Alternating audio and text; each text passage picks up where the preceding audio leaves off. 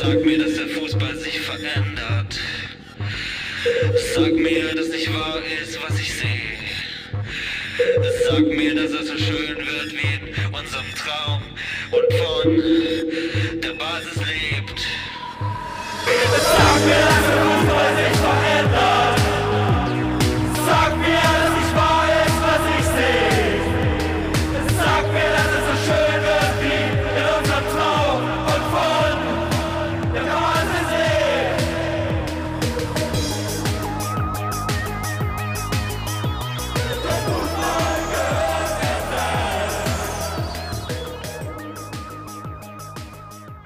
willkommen zur Folge 5 vom Erlebnis Fußball Podcast. Ich bin äh, Stefan und begrüße wie immer meinen Namensvetter. Hallo Stefan. Hallo, Stefan. Stefan, wir sind zurück aus der Sommerpause und äh, wir sprechen heute über ein Thema, das die Kurven hierzulande seit ähm, ja schon einigen Jahren beschäftigt, in den letzten Monaten aber nochmal so richtig an Fahrt aufgenommen hat.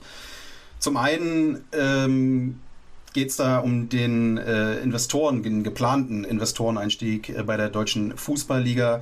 Ich versuche das mal kurz so ein bisschen zu äh, skizzieren. Da hatten sich verschiedene potenzielle Investoren beworben um äh, 12,5 Prozent äh, für eine Laufzeit von etwa 20 Jahren. Da ging es um die Medienvermarktung der Bundesliga von bis zu 3 Milliarden Euro war da die Rede, wovon 300 Millionen Euro zur freien Verwendung an die 36 Erst- und Zweitligisten gehen sollte. Und ja, man will damit eben so ein bisschen die finanzielle Lücke zu den Vereinen der Premier League schließen. Ähm, Unternehmen, die als potenzielle Investoren galten, waren unter anderem BlackRock, CBC und KKR. Und ja, natürlich protestierten nahezu alle Kurven gegen dieses Szenario. Ihr habt das sicherlich ähm, mitbekommen, teils auch sehr medienwirksam. Ich erinnere mich da an ähm, auch eine große ähm, Choreo oder eine, eine große Plakataktion in äh, Dortmund beispielsweise. Und letztlich scheiterte das Vorhaben dann auch im Mai am massiven Widerstand aus den eigenen Reihen, denn äh, die benötigte Zweidrittelmehrheit der 36 Clubs wurde um vier Stimmen verfehlt. Dagegen stimmten unter anderem Schalke, Stuttgart, der 1. FC Köln, Augsburg, St. Pauli, Karlsruhe und Hansa Rostock. Wir haben aber auch noch ähm, natürlich, und das ist äh, unser großes Hauptaugenmerk heute, ähm, zwei andere Fälle zum Thema Investoren. Und ähm, da kommen wir auch gleich noch um unsere heutigen Gäste zu sprechen. Ich möchte aber trotzdem die beiden Fälle ganz kurz auch mal vorstellen. Ähm, ihr könnt es vielleicht schon erahnen, es geht um den Fall Windhorst bei Hertha BSC. Da gab es ja im Juni 2019 den bislang größten Investoren-Deal der Bundesliga-Historie überhaupt. Ähm, Lars Windhorst investierte damals über seine Firma Turner Holding rund 125 Millionen Euro in den Club und erwarb 36,3 Prozent der Anteile der Hertha. GmbH und Co. KGaA. Später wuchs das Investment dann auf, ich glaube, 375 Millionen Euro. Ähm, der Tenor Group gehörten damit äh, 66,6 Prozent.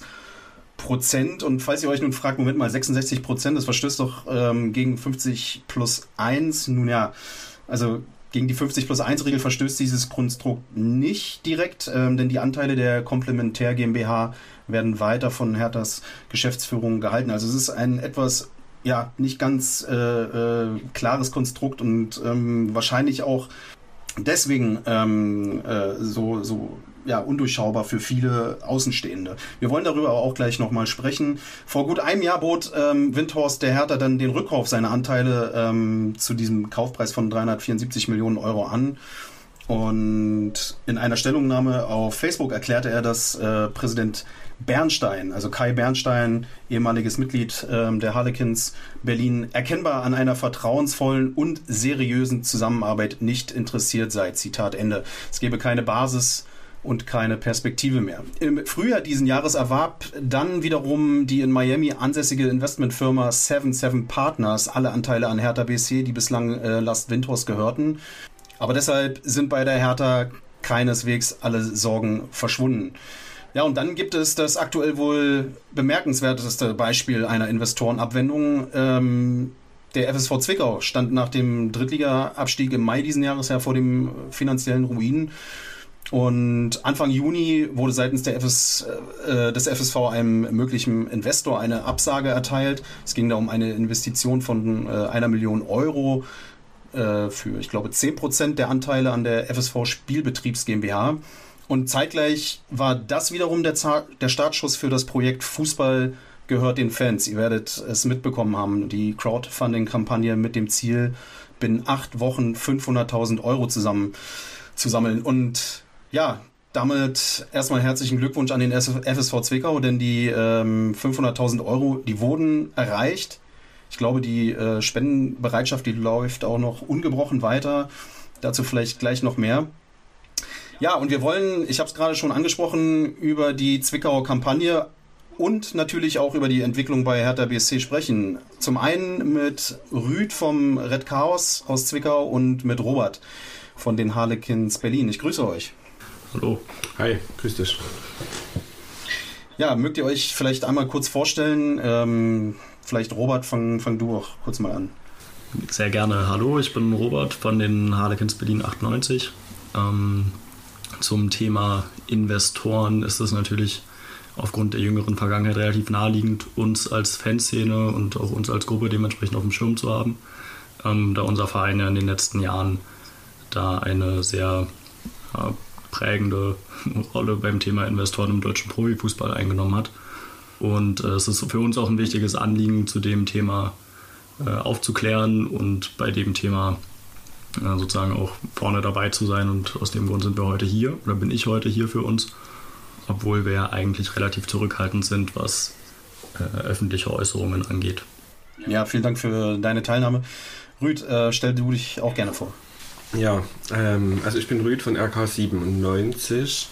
Ähm, bei mir ist es ganz, oder bei uns ist es ganz ähnlich. Das waren ja auch so ein bisschen die einleitenden Worte, als wir mit der Kampagne an die Öffentlichkeit gegangen sind, dass wir uns auch eher rar machen, äh, in der Öffentlichkeit wenig äh, Medienpräsenz äh, insgesamt zeigen. Und man aber auch ehrlicherweise sagen muss, dass wir an einem Punkt waren, an dem wir als kleine verhältnismäßig kleine Fanszene in einem, in einem klein, mit einem kleinen Umfeld um den Verein herum das alles nicht geschafft hätten und uns zu diesem Zwecke geöffnet haben. Und ähm, als Stefan dann angefragt hatte, ob ich mir vorstellen könnte, ähm, an dem Podcast teilzunehmen, zusammen mit Hertha, haben wir ähm, auch nicht lange überlegt und haben gesagt, ja, das war ähm, zum einen, glücklicherweise, jetzt wissen wir das, das war damals bei der Anfrage noch nicht bekannt äh, oder nicht bewusst, dass wir einen, die Kampagne erfolgreich abgeschlossen haben.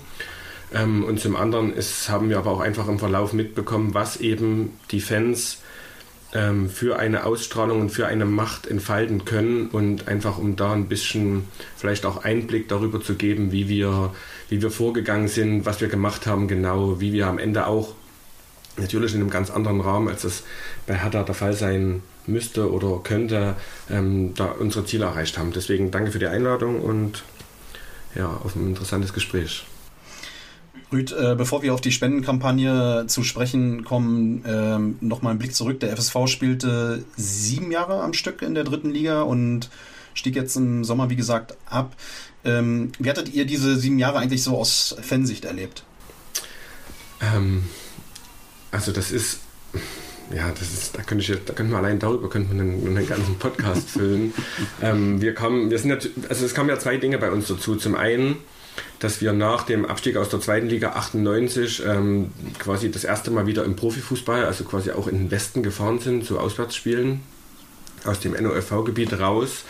Ähm, was für uns, also für mich auch, ich habe zwar noch ein paar Spiele in der zweiten Liga gesehen, aber nur als Steppke, äh, Heimspiele. Ähm, ähm, was für uns schon ein Riesending war. Und zum anderen ist äh, mit dem ersten Spiel im neuen Stadion, was auch noch ein DFB-Pokalspiel war gegen, gegen den HSV damals, ist unser Stadion fertig geworden, unser Neubau. Also wir sind quasi raus über aus dem alten Westsachsen-Stadion, dann aus der Zwischenlösung Soyuz ähm, in ein neues Stadion und dann direkt rein in die dritte Liga mit, mit Gegnern wie Kaiserslautern, Braunschweig, ähm, Karlsruhe, Mannheim, ähm, das hat natürlich einen, einen, unfassbaren, einen unfassbaren Push gegeben. Also für uns als Gruppe, für uns als Fanszene, aber auch für den Verein insgesamt. Also als ich zum FSV gekommen bin und wir auch damals nicht gegen unnamenhafte Gegner gespielt haben wie Magdeburg oder, oder damals Sachsen-Leipzig und Lok Leipzig, da haben wir vor, ja, wenn wir gute Spiele hatten, vor 1400 Zuschauern gespielt. Wir haben, ich habe Heimspiele erlebt mit dem FSV Zwickau vor 300, 400 Zuschauern. Ähm, zum Pflichtspiel der ersten Männermannschaft und dann haben wir plötzlich einen Schnitt gehabt von knapp 5000. Ähm, wir haben, in unserer, haben eine Fankurve gehabt, die einen, einen Schnitt mit über 1400 ähm, Zuschauern pro Spiel hatte. Ähm, wir hatten wenige Spieler, aber doch auch das ein oder andere Spiel mit zwischen 8.000 und 10.000 Zuschauern. Also es war für uns als Fanszene ähm, ein Riesenschub. Ähm, wir haben, äh, da sind junge Leute ins Stadion gekommen, da hätte man gar nicht gedacht, dass es in Zwickau so viele junge Menschen gibt. Ähm, das, äh, das hat sich auf jeden Fall ähm, wahnsinnig ausgewirkt. Und auch über die Jahre hin ähm, muss man sagen, dass wir da als, als Fanszene stetig gewachsen sind wohingegen man insgesamt dann im Publikum auch gerade in den letzten zwei, drei Jahren, würde ich sagen, gemerkt hat, dass sich auch so eine gewisse Routine und Gleichgültigkeit eingestellt hat. Das hat sich dann auch zum Ende hin in den Zuschauerzahlen wiedergespiegelt. Also wir hatten dann gerade in der letzten, in dem letzten Drittligajahr und im Vorjahr, vorletzten Jahr, wo wir auch knapp dem Abstieg da von der Schippe gesprungen sind, sind die Zuschauerzahlen deutlich zurückgegangen. Wir hatten Spiele wieder mit knapp über 3000 Zuschauern nur. Wir hatten ähm, katastrophale Auswärtsfahrerzahlen. Wir waren mit unter 100 Leuten in Duisburg zum Auswärtsspiel gewesen. Ähm, wir hatten ein Spiel in Halle, äh, wo es um alles ging, kurz nach der Winterpause. Da waren 340 Zwickauer mitgefahren. Also das, das gehört auch zur Wahrheit dazu, dass sich da so ein bisschen dann, naja, einfach schon so eine, so eine Routine eingespielt hat. Und dazu kommt eben auch noch, dass die Mannschaft gerade in den letzten zwei Jahren einfach nicht mehr das gebracht hat, nicht mehr das Feuer auf den Platz gebracht hat, nicht mehr den Funken da auf die Ränge rübergebracht hat, die es vielleicht bedarf hätte, um da als Verein und als Mannschaft irgendwie zusammen das dann am Ende durchzustehen. Ja. Entwickelt man mit der Zeit vielleicht auch so ein Bewusstsein, dass die dritte Liga dann dem eigenen Verein vielleicht doch mehr schadet als gut tut? Ich meine, du hast zwar am Anfang gesagt, klar, ihr hattet äh, erstmal einen Push und auch äh, einen guten äh, Zuschauerschnitt bei Heimspielen. Es entwickelte sich dann rückläufig, aber irgendwo, und das ist jetzt ja nicht nur ein, ein, Fall in Zwickau, hört man immer wieder, dass die dritte Liga eigentlich so ein, so ein, äh, Todesgrab ist für, für viele Vereine. Absolut. Ähm, jetzt rückblickend ist man da natürlich schlauer. Gewusst haben wir es letztendlich die ganze Zeit. Ähm, diejenigen von uns, die regelmäßig zu den Mitgliederversammlungen gegangen sind, die sich die äh, Bilanzen angeschaut haben, die haben jedes Jahr gesagt, der FSV Zwickau ist, oder für den FSV Zwickau ist die dritte Liga nicht machbar. Wir haben ja jedes Jahr, in, bis auf das eine Covid-Jahr, wo eben die, die, die finanziellen Unterstützungen vom DFB kamen durch Zuschauerausgleich, haben wir jedes Jahr Verlust gefahren, wenn auch keinen großen. Also das ist in einem, selbst für einen Verein mit einem relativ kleinen Umsatz wie den FSV Zwickau sind eben 80 bis 100.000 Euro Verlust verkraftbar, sage ich mal. Aber letztendlich ging das schon los mit dem Aufstieg, also mit der Saison 2015-16 hat der FSV Zwickau Verlust gefahren, um das, den Aufstieg zu schaffen. Und das hat sich durch die gesamten sieben Jahre gezogen. Und da gehöre ich auch dazu, da kann ich mich auf jeden Fall nicht rausnehmen. Man hat das am Ende in Kauf genommen und auch nicht sehen wollen, weil man eben gedacht hat, ein, ein Abstieg und damit wieder ein, ein Gang in die in Anführungsstrichen Bedeutungslosigkeit, das, das wollte keiner so richtig wahrhaben. Ne? So, also wir haben das immer so sinnbildlich gesagt, ähm, wieder zurück von wieder zurück nach Sport zu Sport im Osten und die Ergebnisse nicht mehr beim Kicker am Montag früh nachgucken, sondern wieder in die Sport im Osten App vom MDR wechseln zu müssen. Das war so meine absolute Horrorvorstellung. Und da, da hat, hat, man das einfach in Kauf genommen. Man wollte nicht zurück nach Meuselwitz oder, oder Auerbach oder Bautzen, sondern man wollte irgendwie an, sich an Karlsruhe klammern und Mannheim. Und deswegen waren sowohl die kritischen Stimmen innerhalb des Vereins als auch in der Fanszene im Prinzip zu vernachlässigen.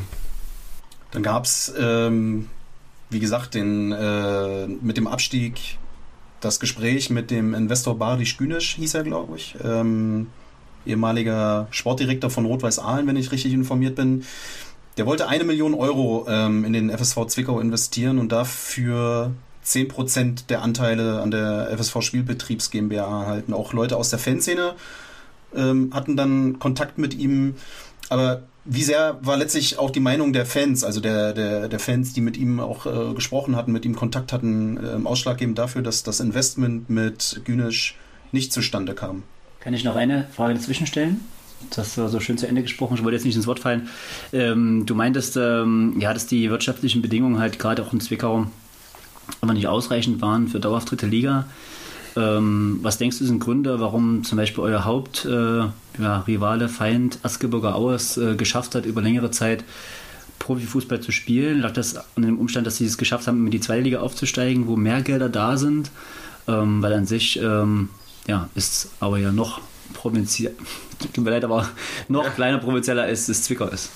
Ähm, ja, auf jeden Fall. Also ähm, ohne dass ich jetzt der, der Wirtschafts- oder Finanzexperte für die Ligen bin, aber ich glaube, der, der Unterschied von der dritten zur zweiten Liga ist auf jeden Fall nochmal ein großer von unter dem Aspekt, dass die Bedingungen, die man für eine Lizenz erfüllen muss, sich kaum unterscheiden und die Gelder, die aber ausgeschüttet sind, um ein Vielfaches größer sind. Also man kriegt mit einem Schlag 6 Millionen Euro mehr Fernsehgelder, Minimum. Ne? Das wird ja dann noch anhand der, Tabelle, also der Platzierungstabelle der letzten Jahre wird das nochmal ausge, ausgeschüttet und man sieht das ja auch, oder man hat es ja als gutes Beispiel, finde ich jetzt auch an Magdeburg gesehen ähm, und auch an, mit den Magdeburgern, mit denen ich da gesprochen habe, die auch immer wieder sagen, wenn, wenn du diesen Sprung einmal geschafft hast, zurück, ähm, dann, dann kannst du dich äh, konsolidieren und kannst das auf jeden Fall auf längere Frist versuchen. Und ich denke, das ist auch eines der Hauptprobleme der dritten Liga, nämlich zum einen gibt es für die Absteiger wie eine Art Rettungsschirm, um größere, Entlast größere Entlastungen äh, im, im Verein irgendwie abfedern zu können, gibt es da nochmal so einen kleinen Schub. Das heißt, die zwei Vereine oder drei Vereine, die runterkommen, die spielen eigentlich schon mal außerhalb der Konkurrenz in der dritten Liga. Und wenn du dann als, als, bestehendes, als bestehende Mannschaft der dritten Liga eine Chance haben willst, gegen die mit anzutreten, musst du einen finanziellen Aufwand betreiben. Und das führt einfach dazu, dass die Vereine, die dann quasi, die die Möglichkeit nicht haben, nochmal durch einen Schnitt anders abgeschnitten werden. Und ähm, bei Zwickau kommt noch dazu, also trotz der Provinzialität muss man, muss man einfach sagen, Zwickau ist trotzdem umgeben von, ich sag mal in Anführungsstrichen, großen Vereinen. Wir haben 40 Kilometer zum Chemnitzer FC, wir haben 20 Kilometer zum, zum, zum Erzgebirge, wir haben 30 Kilometer nach zur thüringischen Grenze, wo das Einzugsgebiet von, von Karl Zeiss losgeht. Und im Süden in Bayern interessiert sich keiner von FSV Zwickau mehr. Also der Zwickau ist da wirklich auch nochmal umgeben, ist... Ähm, ist zwar in Anführungsstrichen jetzt keine super strukturschwache Region aufgrund von VW und den Zulieferern, aber davon, davon, von dem Kuchen kriegt Zwickau nichts ab. Das ist der Sitz von VW Sachsen. Das ist ja nicht mal VW Wolfsburg, sondern VW Sachsen. Selbst der ist in Chemnitz und nicht in Zwickau, weil die da noch ein kleines Motorenwerk haben.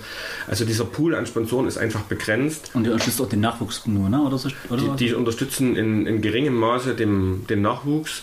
Aber für, und für die größere, also für die Männermannschaft gibt es da auch einen Deal, aber das ist nicht, nicht erwähnenswert. Ne?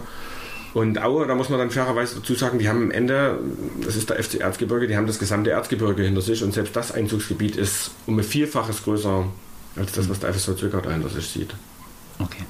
Ja, nach dem Abstieg ähm, standet ihr bzw. der Verein und äh, aber auch Teile der Fanszene ja äh, in Verhandlungen mit Investor Investor Barisch Günesch. Ähm, ich glaube, der war früher Sportdirektor von Rot-Weiß Aalen. Der wollte eine Million Euro investieren und dafür 10% der Anteile an der FSV Spielbetriebs GmbH halten. Ähm, auch Leute aus der Fanszene hatten, wie gesagt, Kontakt mit ihm, aber wie sehr war denn letztlich auch die Meinung der Fans ausschlaggebend dafür, dass ähm, das Investment nicht zustande kam mit ihm?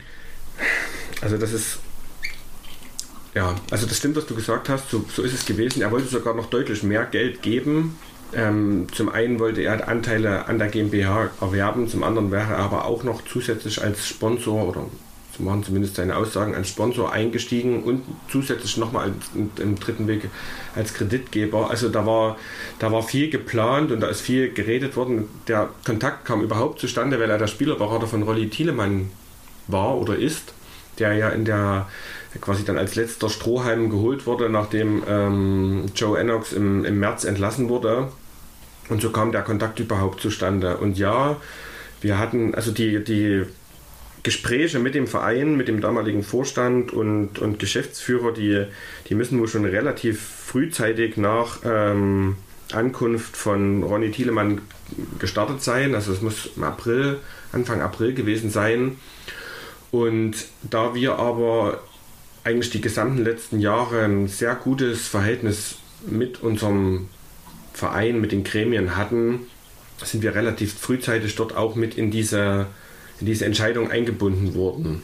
Ähm, das rührte daher, dass wir ähm, zwar ausgegliedert haben, auch wenn wir als Fanszene und als, als Gruppe kritisch einer Ausgliederung gegenüberstanden, haben wir dem zugestimmt und hatten aber ein Gremium in der Mitgliederversammlung installiert, bei der es einen hohen Bedarf der Mitgliederversammlung bedarf einen hohen, einer hohen Zustimmung der Mitgliederversammlung bedarf hätte, wenn jemand in den Verein einsteigen will als Investor.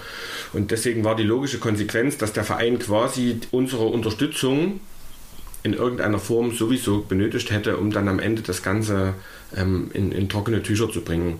Also gab es relativ in einem immer noch relativ frühen äh, Stadium Gespräche auch zwischen Vertretern der Fanszene, ähm, nicht nur von, von, von uns, von RK, sondern auch von älteren Fanclubs, ähm, waren, da, waren da Personen mit anwesend.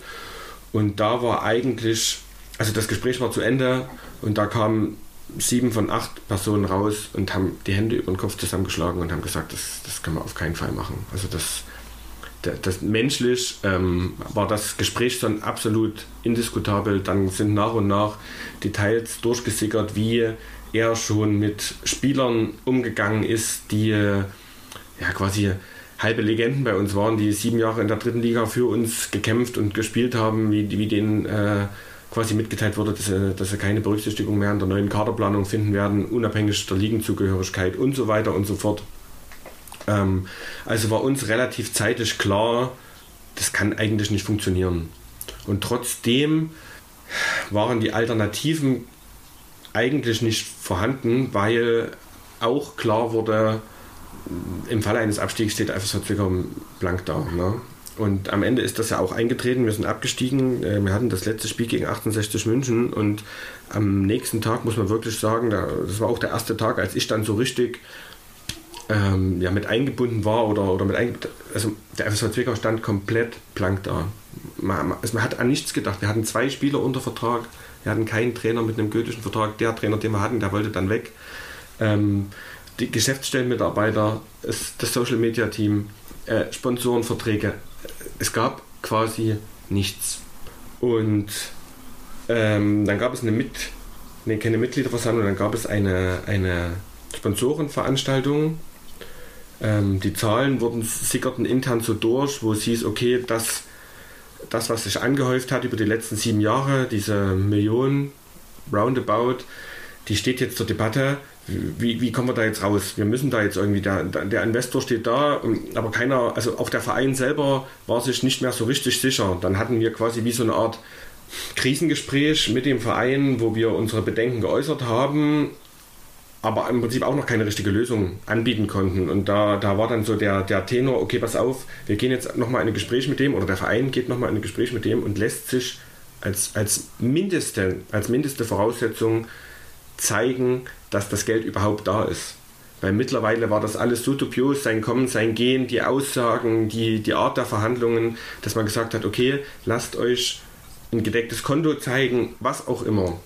Und da, das, das wussten wir dann nicht, das ist dann hinter geschlossenen Türen gelaufen, aber so wie es wohl, wie es wohl war, ist, hat er diese Frist verstreichen lassen. Und so ist dann quasi der damalige Geschäftsführer äh, Marvin Klotzkowski vor, auf dieser Sponsorenveranstaltung aufgetreten, wo auch schon zwei unserer mit, zwei Mitglieder von uns quasi mit eingeladen wurden. Und keiner wusste, was sagt er jetzt. Sagt er jetzt, der Investor kommt und rettet den FSV über die nächste Saison oder sagt er, wir haben uns gegen den Investor entschieden und wir wissen nicht, wie es weitergeht. Genau das ist dann passiert. Und nachdem er eben gesagt hat, wir wissen nicht, wie es weitergeht, wurde das, das äh, Wort an, an Matti von uns übergeben so, sag mal was jetzt. Und der war nicht vorbereitet, der wusste nicht, was passiert, was auf ihn zukommt, der wusste nicht, welche Entscheidung gefallen ist. Und das war dann letztendlich der Startschuss für uns, zu sagen, jetzt müssen wir ran. Und genauso ist es dann am Ende auch passiert.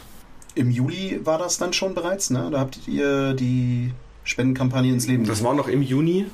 Das war noch im Juni. Das war, ich sag mal, eine Woche, 14 Tage nach dem letzten Spieltag. Also erste, zweite Juniwoche war das gewesen da hieß es dann auch, okay, wir brauchen jetzt mal also mindestens 300.000 Euro in zwei Wochen, weil äh, da sind noch ein paar Gehälter, die vielleicht offen sind. Da gibt es noch ein paar, ein paar, äh, äh, paar Posten, die äh, dringend getätigt werden müssen. Dann kam auch so langsam dieses Insolvenzgespenst da wieder über den FSV Zwickau. Und dann haben wir im Prinzip, bevor diese Kampagne losging, hatten wir, haben wir eine Dauerkartenaktion ins Leben gerufen und haben gesagt, Leute, kauft euch eine Dauerkarte.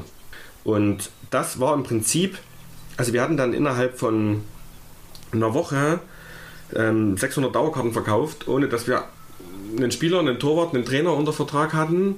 ähm, ohne dass, es, dass irgendjemand irgendwas wusste. Und da, das war aber im Prinzip schon für uns so ein Zeichen, okay, hier gibt es hier gibt's einen, großen, einen großen Willen innerhalb der Fangemeinde, innerhalb der Zwickauer.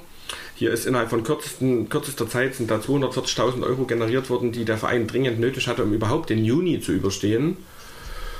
Und dann sind zu dem Zeitpunkt auch schon die, genau die beiden, die auch damals auf dieser Sponsorenveranstaltung mit äh, mit aufgetreten sind, sind dann haben Gremienarbeit übernommen, haben, haben gesagt, okay, wir nehmen über das Sammeln von, von Geldern und über das Unterstützen auch Verantwortung, haben, sind damals in den Vorstand bzw. Aufsichtsrat, mittlerweile sind beide im Vorstand äh, vom FSV Zwickau, haben gesagt, wir übernehmen die Verantwortung, wir, wir, wir zeigen hier, dass wir das wollen und dass wir das können und dass wir, dass wir mittlerweile reif und in einer Position sind, wo wir auch mitgestalten können ja, und dann haben wir uns irgendwann in Zwickau getroffen und haben uns hingesetzt und haben, nachdem wir Einblick quasi in die Bücher, in die, in die Kalkulationen hatten, haben gesagt, okay, wir brauchen jetzt noch eine halbe Million. Und das war dann letztendlich Ende Juni der Startschuss für die Kampagne. Ich meine, eine halbe Million ist ein Riesenbatzen. Ne? Also sag doch mal, mit welchen Erwartungen seid ihr gestartet? Also es ist ja überhaupt nicht gesichert, dass äh, so viel Geld wirklich zusammenkommt, oder? Nee, auf keinen Fall.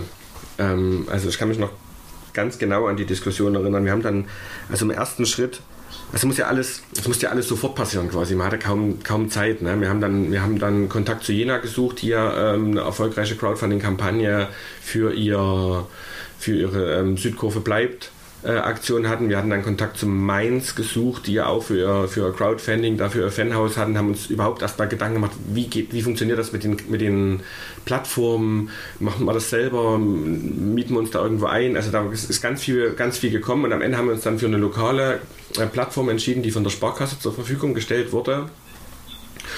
Und da war das so aufgebaut, dass man quasi ein Crowdfunding-Ziel hatte. Das waren bei uns die 500 Millionen, äh, 500.000 Euro, die halbe Million, oder Million schön wert, äh, die 500.000, ähm, das war irgendwie klar. Und dann gab es noch so Founding-Schwellen, die man einbauen musste. Und da, das war dann so unser, das war unser Gedankenspiel, die musstest du benennen und das musst du erreichen, um überhaupt etwas ausgezahlt zu bekommen. Das heißt, wenn du dieses, diese Founding-Schwelle nicht überschrittst mit deinen, mit deinen Spenden, dann kriegst du am Ende gar nichts.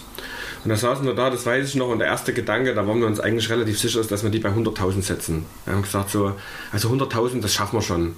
Ob wir, ob wir 200.000 schaffen, pff, keine Ahnung. Also wer, wer soll das Geld geben? Dann haben wir uns überlegt, wie man das mit, wie oder was man da mit Prämien gestalten kann. Und dann haben wir nochmal hoch und runter gerechnet und haben, haben uns auch so ein bisschen Feedback eingeholt.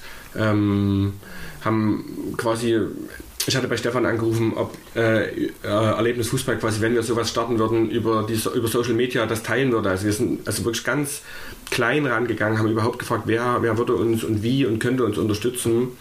Und dann haben wir so ein bisschen gerechnet und dann haben wir gesagt, okay, auch unter dem Hintergrund, dass 150.000 Euro uns quasi einfach nicht geholfen hätten, wir machen 250.000.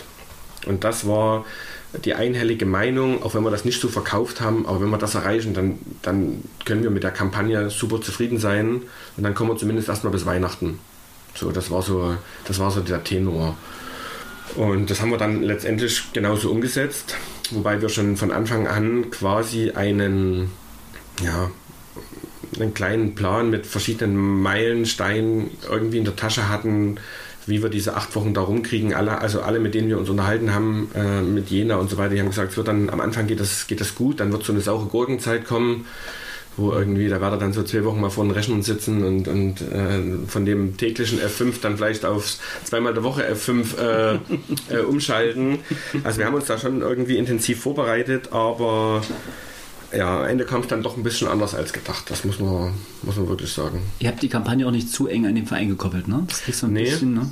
Genau, das kommt auch noch dazu. Wir haben die Kampagne quasi eigentlich komplett losgelöst vom Verein, weil auch, also zumindest zu dem Startpunkt 10. Juli war nicht klar, ob der FSV Zwickau die Anfangsphase der Saison äh, ohne Insolvenz ähm, übersteht. Es gibt ja, auch, es gibt ja nicht nur Eigeninsolvenz in Eigenverwaltung, sondern es kann ja auch ähm, von fremden Institutionen quasi eröffnet werden und ähm, aus diesem Grund, dass das Geld dann quasi nicht weg ist oder nicht automatisch weg ist, haben wir ähm, das über den Förderverein vom FSV Zwickau gemacht, der auch schon 2010 zur damaligen Insolvenz äh, quasi eingesprungen ist und haben die Kampagne als Förderverein äh, ins Leben gerufen, womit das Geld in jedem Falle gesichert gewesen wäre. Hm. Du hast gerade schon gesagt, ähm, ihr wart darauf vorbereitet, dass es vielleicht auch mal Zeiten geben würde, wo es dann vielleicht eben die Euros nicht so purzeln. Ähm, aber anfänglich waren es schon größere Summen von aber einer vergleichsweise kleineren Spendenanzahl. Kann man das so sagen? Dass äh, also am, am Anfang eben erstmal ja, äh, äh, die Leute, auf die man sich vielleicht eh schon verlassen konnte, äh, größere äh, Summen gespendet haben und das dann mit der Zeit aber nachließ und dann gegen Ende hin aber nochmal wieder ähm, das Ziel oder das Ganze nochmal an Fahrt aufnahm? Nee, das war tatsächlich nicht so. Also es war relativ konstant. Über den gesamten Zeitraum war die durchschnittliche, durchschnittliche Spendenhöhe waren immer so zwischen 70 und 90 Euro pro Einzelspender. Aber es war trotzdem so, dass am Anfang relativ am Anfang geringer Personenkreis viel gespendet hat, oder? Ja, am Anfang war es ein bisschen höher. Da haben da wurden so, ja, da waren es vielleicht so 100 Euro, so die ersten drei, vier, fünf Tage. Da war es ein bisschen mehr. Da hatten wir auch noch größere Prämien. Da hatten wir so ein Trikot vom FSV Zwickau von der neuen Saison quasi für, für eine 150 Euro Prämie. Da hatten wir 300 Stück, die waren ratzfatz weg. Also das stimmt. Da war so ein bisschen dieses Zwickauer, dieses Zwickauer Umfeld da mit, mit relativ hoch eingestellten Prämien relativ schnell dabei. Wobei das dann sich nach relativ kurzer Zeit, also nach vier, fünf Tagen hat sich das dann eingestellt. Und was dann passiert ist, ähm, war dann wirklich, also für uns als, ähm, sag ich mal, Social Media Neueinsteiger äh, völlig unerwartet, aber wir haben dann, also gerade Insta hat einfach dann einen riesen, einen, naja, also wir haben gesagt, einen riesen Hype ausgelöst. Also man hat dann wirklich gesagt, wenn, wenn Ansgar Brinkmann unseren, unseren einen Beitrag von uns geteilt hat, dann konntest du Stunden danach beobachten, wie, wie das hochging. Dann hat ohne unser Beitun hat irgendwie Finch von Malle da ein, ein, ein, Selfie gemacht und hat geschrieben, hier schaut 300 Euro in den Pott rein, spendet mal und da sind 20.000 Euro innerhalb von nicht mal 24 Stunden reingekommen. Also ich meine, der hat keine Ahnung wie viel 100.000 Follower und irgendwie haben dann, also das, dieses, dieses, dieses Social Media an, hat einen riesigen Anteil an dem, an dem Erfolg der Kampagne und da, das ist auch der, die Unbekannte gewesen, ähm, die wir einfach nicht einschätzen konnten, mit der wir auch nicht gerechnet haben. Ähm, man hat das bei Podcasts gemerkt. Ich habe relativ am, am, Anfang der Kampagne einen Podcast bei TUS Koblenz gemacht äh, mit dem dortigen Präsident und Vizepräsidenten und die haben das dann Sonntag hochgeladen und dann hat man gemerkt, Montag, Dienstag ähm, ist dort ist denn dort verhäuft ähm, ähm, ähm, äh, Beiträge und, und Spendenbeiträge dort aus, aus dem Koblenzer Umland gekommen. Ähm, dasselbe war mit Gera, mit Dresden logischerweise. Ähm, also man hat wirklich gemerkt, da wo das punktuell geteilt wurde, wo die Leute da unterstützt haben, Darmstadt ähm, hat das auch relativ früh schon aus, aufgegriffen, Austria Salzburg, äh, Linz. Und da kam dann, da kam dann immer wirklich um die, um die Beiträge herum größere Schwappen an, an Spenden. Genau. Also Social Media ist ja, äh, die Erfahrung ist ja schon mal, glaube ich, äh, aus, aus Zwickauer Sicht äh, schon mal ganz interessant. Ähm, medial wurde das Ganze aber ja sicherlich auch begleitet und äh, auch da gab es sicherlich einige äh, Pushs, also von, von Tagespresse bis hin zu, zu Fernsehbeiträgen oder wie, wie sah das aus?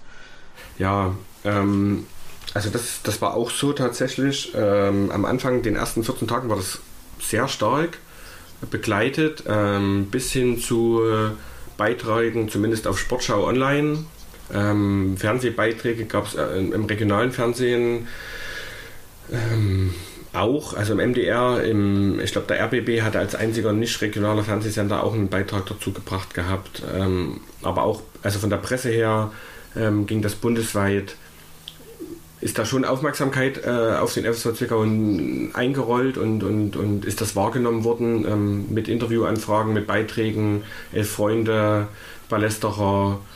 Ähm, da kam schon wirklich, da kam schon wirklich viel. Auch das haben wir nicht in dem Ausmaß erwartet und vor allen Dingen in der, in der Schlagzahl, sage ich mal. Wir waren ja auch, das klingt jetzt immer so, wenn ich von wir rede, ne? also wir waren am Ende ein Team von, ich sag mal, zwischen vier und zehn Leuten, die das, die das quasi gemacht haben, weil wir auch noch ein Gruppenleben hatten. Spiel, Spiel ging los. Äh, zwei, zwei unserer wichtigsten Mitglieder sind in den Vorstand vom FSV Zwickau gewandert. Wir haben dort nebenbei noch, äh, also das, das hat uns alles so ein bisschen wieder rein. Aber ja, ähm, auch die Medien haben das äh, durchweg positiv aufgegriffen.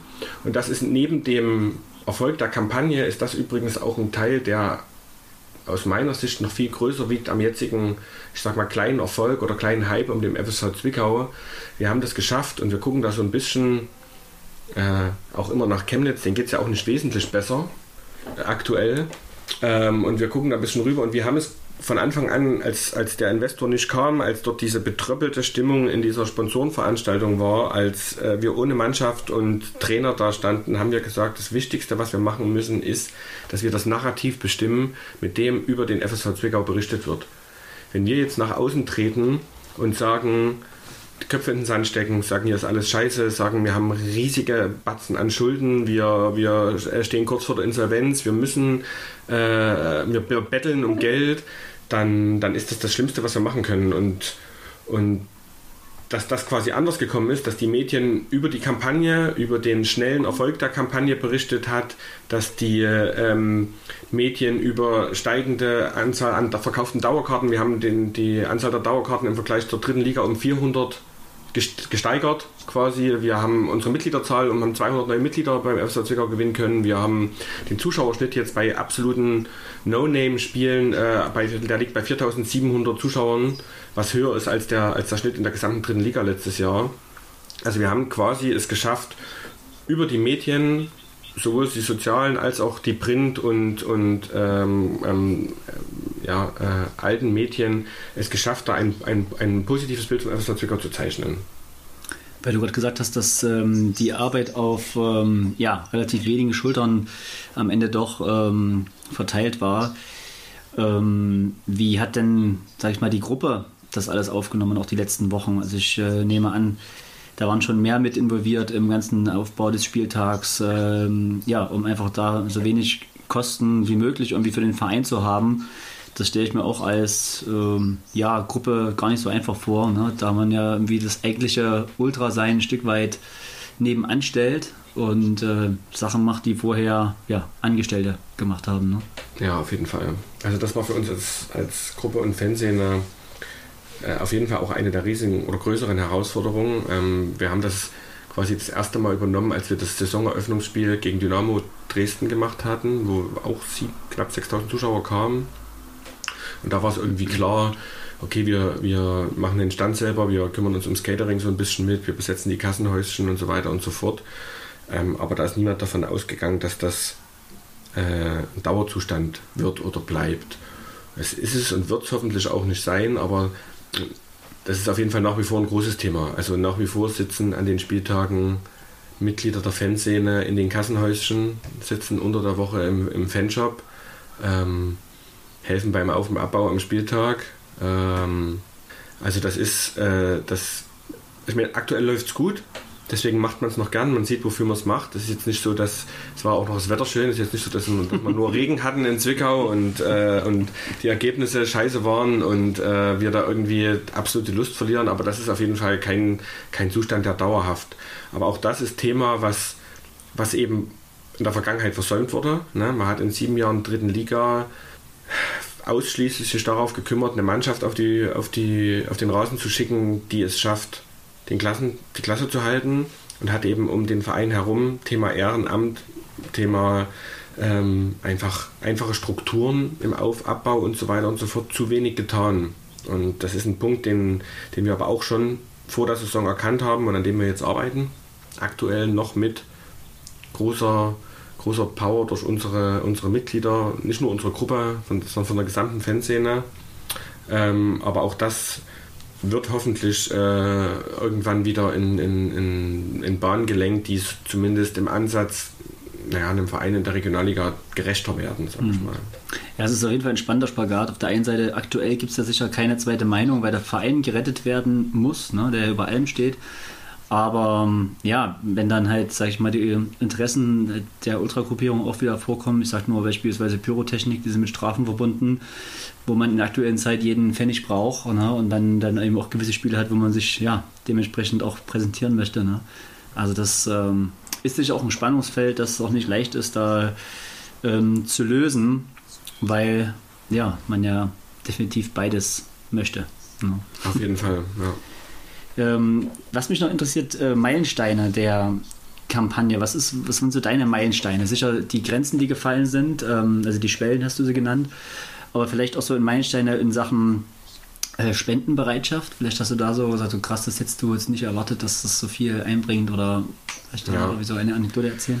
Ähm, also da muss man auf jeden Fall äh, als allererstes, da kommt man gar nicht drum rum, muss man Dresden einen großen Dank aussprechen. Ähm, also einer der Meilensteine war auf jeden Fall, ähm, als sofort die Zusage kam aus Dresden, ähm, ob wir auch zu deren Heimspiel äh, einen Stand machen können, zu deren ähm, zweiten Heimspiel war das dann. Ähm, da, das war auf jeden Fall ein, ein, ein Meilenstein in der, in der Kampagne. Wir haben dort, wir hatten dort quasi äh, drei Stände im, im Rudolf Stadion bei einem Spiel vor 24.000 Zuschauern. Wir hatten dort ähm, eine, ein extra Prämien-Shirt in, in Schwarz-Gelb anfertigen lassen ähm, und, und diverse andere kleine Dinge da. Und dort war die Spendenbereitschaft äh, überwältigend. Wir haben dort an, an einem Spieltag äh, über 20.000 Euro Bauspenden eingenommen. Parallel dazu hatte Dresden ja schon die Aktion mit ihrem, mit ihrem lila Aueschwein, bei dem auch schon 20.000 Euro ähm, quasi zustande gekommen sind. Also die, die Unterstützung, die da aus Dresden kam, auch, wir haben das ja über die Internetseite gesehen, wir haben das bei unseren Heimspielen gesehen. Ähm, wir hatten das auch schon bei dem Saisoneröffnungsspiel gesehen, äh, was ja gegen Dresden war. Also die Unterstützung, die da uns, uns ähm, entgegenkam und die wir natürlich auch, das, auch von den Spielen her so gelegt haben, dass wir eben gewisse Ziele erreichen, dass wir zu einem gewissen Zeitpunkt eine Steigerung Betrag X verkünden können, um eben zum einen einfach den, den Anschein weiterhin zu vermitteln, dass, dass, dass es keine saure Gurkenzeit gibt, dass man die Leute in Anführungsstrichen bei Stange hält ähm, und sagt, hey, dass man, dass man weiter im Gespräch bleibt. Das hat, das hat gut funktioniert, muss man einfach sagen. Also das hatten wir uns überlegt und das hatten wir und da hatten wir uns einen Plan gemacht, relativ am Anfang. Und ich meine, das Ergebnis gibt uns jetzt recht und da muss man sagen, das ist einfach, das hat einfach äh, dank aller, ähm, nicht nur Dresden, sondern auch dank der Zwickau, die da immer wieder sich auch haben begeistern lassen, äh, neue Prämien, die wir uns da einfallen lassen haben, da äh, ähm, sich zu besorgen und auch dank der der an der einen oder anderen Stelle gezielten ähm, Platzierung an, an, an Beiträgen in gewissen Medien und so weiter, sind wir da einfach wirklich gut durch die Kampagne gekommen und hatten bis auf, ich sag mal, bis auf eine Woche, vielleicht zehn Tage, wo es mal wirklich nicht so gut lief, ähm, da wirklich auch durchweg in Anführungsstrichen dann auch Spaß an der Kampagne. So enttäuschende Momente? Also der einzige enttäuschende Moment war tatsächlich, als, ähm, und da konnte auch keiner so richtig was dafür, aber als die äh, als äh, der Betreuer der Kampagnenseite mal äh, gerade durch Krankheit ausgefallen war und ähm, wir äh, nicht so richtig eine Vertretung bekannt war und wir dann mit, mit einem großen Batzen Bargeld, den wir da eingenommen hatten und den wir dann genauso zum Sonntagabend ähm, Social Media gerecht platzieren wollten und dann äh, hatten wir da vier Tage niemand erreicht und vier Tage ist quasi nichts passiert auf dieser Plattform, weil parallel noch Wartungsarbeiten auf der Plattform waren und das, das war für uns so ein es war jetzt kein schlechter Zeitpunkt, aber da saßen wir alle da und waren, haben nervlich gedacht, oh Gott, es geht überhaupt nicht vorwärts. Also das war so ein bisschen der, der Tiefpunkt vielleicht, ja. Ich glaube, eine Frage, die sich viele stellen und die ihr euch sicherlich auch äh, ganz am Anfang gestellt habt, ist, ähm, wie nachhaltig gestaltet sich das Ganze? Also was muss sich jetzt auch vielleicht zukünftig ändern, damit äh, nicht in ein, zwei Jahren nochmal so eine Kraftanstrengung unternommen werden muss? Du hast das gerade schon so ein bisschen angedeutet, aber vielleicht kannst du das nochmal ausführen. Also am Ende ist es ja, ich sag, ich sag mal in Anführungsstrichen ganz einfach. Ne? Der FSV Zwickau muss einfach weniger Geld ausgeben, als er einnimmt. Und das, äh, und das ähm, in, in allen Gremien. Also ich denke, ich denke, was, was, was man vielleicht sagen kann, ist, dass, dass der Abstieg vielleicht noch zu einem richtigen Zeitpunkt kam. Also wären wir jetzt, wären wir jetzt nicht abgestiegen und hätten das, hätten es vielleicht noch ein oder zwei Jahre auf der, mit der Methode über die Runden bringen können und hätten dann noch zwei Jahre mehr Schulden angehäuft und es wäre dann mit einer noch größeren Summe passiert, dann wäre es vielleicht zu spät gewesen. Also vielleicht war das jetzt am Ende noch ein, ein, Wachschuss an der richtigen Stelle und man hat noch rechtzeitig jetzt gemerkt, an welcher Stelle auch Dinge aus dem Ruder gelaufen sind, wo man einfach den, den Überblick verloren hat. Ähm, Thema Fanjob ist da so ein, ist da so ein großes, ähm, was ja bei so einem relativ kleinen Etat, den der FSV Zwickau hat, ähm, mit auch nicht jetzt so Zuschauerzahlen, die mit Magdeburg oder mit Dresden vergleichbar sind oder selbst mit, na gut, mit Chemnitz mittlerweile schon, ähm, ist, das ein, ist das eine große Einnahmequelle, die man, die man vernachlässigt hat. Ähm, äh, das Mitgliederwesen, Mitglieder sind eine, stetige und, und sichere Einnahmequelle. Dauerkarten, der FSV Zwickau war immer einer der letzten Plätze, was die, die Anzahl der verkauften Dauerkarten und damit der fest planbaren Einnahmen angeht. Und ähm, der dritte Punkt ist, oder ein, auch ein weiterer Punkt ist noch das Ehrenamt, ähm, mit dem eben viel, das merken wir jetzt, man kann an vieler Stelle Geld sparen, ganz einfach, wenn man eben nicht die einfachste und schnellste Lösung sich verkaufen lässt, sondern wenn man eben sich eben damit beschäftigt, mit, mit einem gewissen Punkt auseinandersetzt, ob das das Thema Bandenwerbung, ob das das Thema Ticketanbieter, ob das das Thema ja, Loge ist, ähm, das sind alles ganz viele, ganz viele Dinge, wo, wo ich sag mal, eine Art Optimierung notwendig ist. Und die Optimierung funktioniert, und das muss man auch fairerweise sagen, in der Regionalliga einfacher und besser, als das in, in, der, in der dritten Liga ist, wo dieses Umsatzrad sich deutlich schneller dreht, wo die Anforderungen deutlich höher sind, wo auch die Köpfe mit anderen Dingen einfach anders voll sind. Und das ist auf jeden Fall was, was wir uns auf die Fahnen geschrieben haben.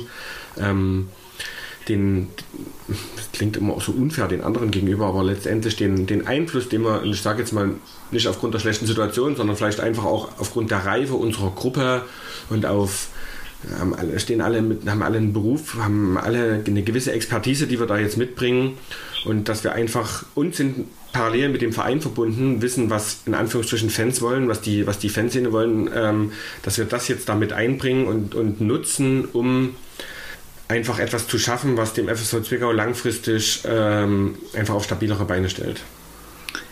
Genau. Und ähm, ja, es ist natürlich wünschenswert, ne, dass es ähm, auch was gebracht hat, diese Kraftanstrengung, ne, und jetzt nicht verpufft und alles wieder von vorne in alte Muster verfällt. Ich finde auch, was ähm, mit dazugehört, ähm, dass ihr das, was du auch schon angesprochen hast, geschafft habt, eine Euphorie zu erzeugen. Zum Abschluss ähm, möchte ich aber noch die äh, das Konzert, äh, das Chorkonzert mit ins Spiel bringen, was auch so ein Stück weit mit dazugehört zu diesem positiven äh, ja, Grundfeeling, was irgendwie gerade den FSV so umgibt. Bevor du darüber was erzählst, vielleicht noch ganz kurz, wie war ähm, erstmal der Tag, als ihr die 500.000 geknackt habt? Äh, was ist da passiert? Äh, ich nehme an, die so Sektkorken sind da äh, durch die Decke gegangen. Ähm, auf jeden Fall. Also, also wie, wie, wie, war der Moment? Habt ihr da alle zusammen vom Rechner gehangen, bis die 500 geklackt oder wie war das? Ja, ja. also es war tatsächlich genau so. Ähm, äh, krasserweise, ihr hattet das vorhin beide schon mal angesprochen, ich habe es jetzt gar nicht nochmal gesagt, war die letzte Woche eigentlich die krasseste Woche der gesamten Kampagne. Und wir hatten am, am Dienstag letzte Woche, also am, äh, quasi am Dienstag vor, Sonntag war die Kampagne zu Ende und am Dienstag davor standen wir so bei 500 481.000 Euro. Also da haben noch ungefähr so 19.000 Euro gefehlt. Und da hatte ich eine Anfrage von der lokalen freien Presse.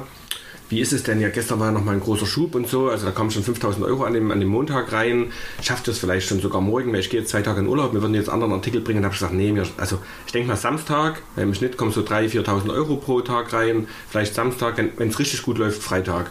Also fahren wir in den Urlaub. Am nächsten Früh wache ich auf, gehe auf Arbeit, mache das erste Mal den Rechner an, dann stand noch bei äh, 493 oder 494.000 Euro. Also da sind dort irgendwie über Nacht, über Nacht plötzlich äh, nochmal über 10.000 Euro reingekommen. Ähm, und da, da, war dann schon so, also als das quasi in, in, als per Screenshot in unsere Orga-Gruppe reingestellt wurde, da war schon okay, das, das wird heute noch. Ne? Dann habe ich schnell noch dem von der freien Presse eine E-Mail hinterhergeschickt. Du kannst nicht in Urlaub fahren. Urlaubsstopp. Hab gesagt, ey, das wird wahrscheinlich wird es doch heute. Äh, ihr müsst morgen was bringen. Ähm, und ja, dann saßen wir davor und dann, dann war das tatsächlich so, dass wir alle, alle halbe Stunde, das ging, das ging dann wirklich hoch. Wir konnten ja parallel auch gucken, wer hat gespendet und was wurde für, wurde für die Spenden was gekauft. Also am Ende, es wurde wirklich alles nochmal, also Ladenhüter, die nicht weggegangen sind, Training mit, äh, mit unserem Trainer, alles wurde am Ende nochmal für 500 Euro, hat nochmal einer 1000 Euro für eine Stadionführung. Also es, es ging alles raus. Diese, diese Anzeige, die lief und lief und lief und dann irgendwann äh, habe ich meiner Frau geschrieben und habe gesagt, okay, du musst heute nachher, ich war eigentlich für die Kinder am Nachmittag verantwortlich, ich habe gesagt, du musst ja die Kinder übernehmen. Ich fahre jetzt hier ins Vereinsheim äh, heute Abend. Heute Abend äh, wird ausgetrunken. Und dann, und dann habe ich, hab ich mit noch zwei anderen, der hatte, der hatte sich schon, ähm, ein Kumpel, der auch, zur, auch mit die Kampagne gemacht hat, der hatte sich zum Tennis verabredet, der hat, der hat nicht mehr abgesagt, der hat dann abends noch eine böse Nachricht gekriegt, weil er seine Tennispartnerin dort hat stehen lassen. Auf jeden Fall ging es dann, dann ins Auto und ab zum Vereinsheim und da haben wir uns dann alle 18 Uhr getroffen und dann das haben auf jeden Fall die Sektkorken, Sektkorken geknallt. Und äh, ja, die, die, die, Pläne sind schon, die, die, Träume gingen los, wo geht's noch hin, wie weit geht's noch, was passiert noch? Ähm, äh, und äh, ja, das war auf jeden Fall ein grandioser Abend. Und dann den Freitag noch mit ins Spiel zu bringen. Also es gibt ja auch dieses Video, was jetzt äh, auch jetzt ja auf sozialen Medien abrufbar ist. Da sieht man dich ja auch da äh, eingehenkelt, damit, äh, ich nehme an, mit auch Leuten, die die Kampagne gepusht haben, äh, freudestrahlend rumspringt. Ja, Das ja. war sicher auch nochmal besonders, oder? Ja, also wir hatten dann, wir hatten dann so zwischendurch, als, als ich dem von der Freien Presse quasi abgesagt hatte und gesagt, ja, es dauert schon noch bis Samstag, bis Freitag, haben wir dann schon so gesagt, hey, pass mal auf, wir müssen irgendwie noch ein paar Bargeldspenden schnell auszählen. Und dann könnten wir doch, das wäre doch der absolute Traum, parallel zu dieser Veranstaltung beim Chor, lassen wir über die Anzeigetafel dann, tut, tut jemand schnell einzahlen und dann knacken wir die 500.000. Ne? Das war dann nichts geworden, aber irgendwie war dann zum einen die Anspannung so ein bisschen abgefallen, zum anderen die Freude noch größer. Es, es ging ja dann auch noch weiter mit der Spendenbereitschaft, das muss man wirklich sagen. Das war dann krass, äh, wie das dann noch, oder was dann noch, woher das dann noch kam und was dann noch kam.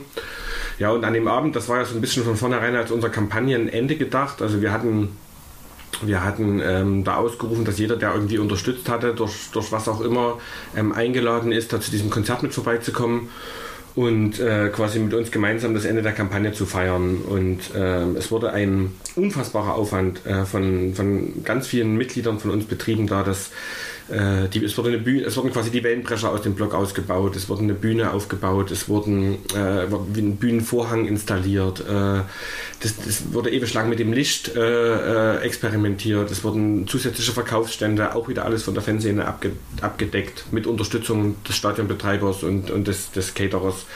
Ähm, also es wurde da ganz, ganz viel möglich gemacht und es war ein wirklich grandioser Abend. Es kam am Ende, nachdem der Vorverkauf aus unserer Sicht schleppend lief. Am Anfang wollten wir, haben wir gesagt, okay, wir lassen 500 Leute rein. Am Ende hieß es dann vom Stadionbetreiber, ihr könnt so viel reinlassen, wie in den Block gehen. Und dann haben wir so auf 1000 gehofft und das, der, der Vorverkauf lief tatsächlich nicht ganz so gut. Ähm, aber am Ende waren es über 1000 Leute. Es waren knapp, knapp 1100. Und es war ein grandioser Abend für alle. Und es war super durchmischt. Es war die Oberbürgermeisterin da, es war äh, die ehemalige Oberbürgermeisterin mit ihrem Mann, es waren Politiker, Sponsoren, Spieler, Eltern von Spieler, Eltern von, von Mitgliedern von uns, also auch ganz viele Leute aus der Stadtgesellschaft, die äh, gar nicht unbedingt was mit dem FSV Zwickau zu tun haben, aber irgendwie jetzt mehr oder weniger trotzdem mit zum Unterstützer geworden oder zur Unterstützerin geworden sind. Und äh, das war schon ein grandioses Gefühl. Und dann hatten wir noch ähm, eine Regelung mit der Stadt getroffen, dass wir quasi bis ähm, nach Mitternacht noch ähm, Musik spielen konnten. Und dann war es einfach eine riesige, eine riesige Party hinten raus. Also wirklich ein ganz toller Abend. Und für die, die es noch nicht kennen, der Chor setzt sich aus Szene-Leuten zusammen, mitunter, die Genau. Kurvenlieder singen. Genau, also Also der, mit dem Orchester zusammen, ne? Genau, also ne, mit dem Orchester nicht, aber der Chor ist quasi von, von einigen von uns ins Leben gerufen worden. Zu unserem 25-jährigen Gruppenjubiläum war das quasi so ein bisschen das Highlight. Das ist der E5 Kurvenchor, der ist seitdem gewachsen. Ähm, als Chorleiter konnte der Generalintendant des Theaters Zwickau-Blauen Das gewonnen ich, werden. äh, Orchester, sondern Also wirklich jemand mit super krasser Expertise, der dann ähm, unsere Stücke quasi musikalisch so arrangiert hat, dass er die mit Klavier oder Trompete oder Geige und Schlagzeug begleitet. Und dann wurden, werden nicht nur Kurven, also die Kurvenlieder werden zum einen gesungen, zum anderen werden die ergänzt durch die eine oder andere Strophe, die da nur für den, für den Chor, die also im Stadion nicht unbedingt oder, oder, oder sicherlich nicht super gut rüberkommen würde, ist da ergänzt worden für genau solche Anlässe. Und das sollte eigentlich eine einmalige Sache werden. Und dann gab es ja gab's in Zwickau auch die Fête de la Musique. Da hatte der Chor quasi so ein bisschen den heimlichen, den heimlichen Auftritt, ähm, der so gut ankam, dass man gesagt hat, hey, das wäre doch ein krasses Kampagnen-Highlight. So. Genau. Musikalisch gibt es auch noch ein begleitendes Lied zur Kampagne, ne? Von dem Essenwischen Honigmanne, kann man das so sagen? Was jetzt Genau. äh, zu Weihnachten rauskommen soll? Genau, das ist, das ist jetzt, das ist quasi noch das, das musikalische, der musikalische Abschluss. Ähm, der, das ist auch ein, ist ein, ist ein Musiker, der macht Elektropunk und äh, begleitet uns als Gruppe schon sehr lang. Der hat 2010 zu unserem, zu unserem letzten Spiel im Stadion haben wir den haben wir ge- gezeltet, also im Sachsenstadion. Da gibt es Sequenzen in dem Trailer dazu. Genau, da die Se- Sequenzen daraus. Genau, genau. Und da hat er, da hat er da gespielt und seitdem hat er uns immer wieder begleitet und hat sich jetzt quasi bereit erklärt. Er bringt gerade ein neues Album raus und er hat sich im Zuge dessen bereit erklärt, ähm, uns da auch zu unterstützen. Und das sind zwei Lieder umgeschrieben worden, eins auf die Kamp also ein bisschen auf die Kampagne passen. Ähm, und jetzt noch ein zweites, da gibt es jetzt noch parallel zu unseren Aufnahmen, gibt es da Aufnahmen im Tonstudio. Und ähm, das haben wir dann quasi als finale äh, äh, Prämie da eingestellt, die 7 Inch, die dann, ich sag mal, zeitnah gepresst werden wird. Perfektes Weihnachtsgeschenk. Ist nicht ausverkauft. Ich, na, ich ist- glaube, die war dann am? Ende ausverkauft, aber ja, vielleicht kann man da mit dem Produzenten reden, dass der nach Hause nachkommt. Rüd, ähm, abschließende Frage. Äh, ist es wünschenswert aus äh, Zwickauer Sicht, dass äh, Fußball gehört den Fans ja vielleicht zu einem äh, bundesweiten Projekt der Fans sehen wird? Also sprich mit dem äh, Motto auch ähm, ja an anderer Stelle vielleicht gegen Investoren ähm, was unternommen werden kann? Also ich bin überzeugt davon, dass die Kampagne das Potenzial dazu hätte. Das haben wir auch ganz klar daran gesehen, dass ähm, man sieht, man kann das auch sehen auf der, Unter, auf der Unterstützerkarte zum Beispiel. Also meiner Meinung nach kann man das auch sehen und wenn man die historisch so ein bisschen verfolgt, dass die Vereine, die ein ähnliches Schicksal ereilt hatten oder, oder kurz davor standen, dass die schon relativ früh als Unterstützer ähm, aufgetreten sind. Ne? Also Darmstadt hatte mal eine, eine ähnliche Situation, ähm, Koblenz hatte eine, hatte eine Situation mit einem Investor. Hertha. Ähm, das war deswegen, ich glaube, der und, und insgesamt die Debatte, die zeigt ja, dass das, dass das Interesse da ist, dass das Verständnis dafür auch da ist. Und auch wenn man Zwickau sicherlich nicht mit dem mit, mit, mit einem Bundesligisten oder, oder, oder selbst mit der zweiten Liga vergleichen kann, aber man auf 500.000 Euro würde ich jetzt mal behaupten, hat uns keiner zugetraut, das zu sammeln.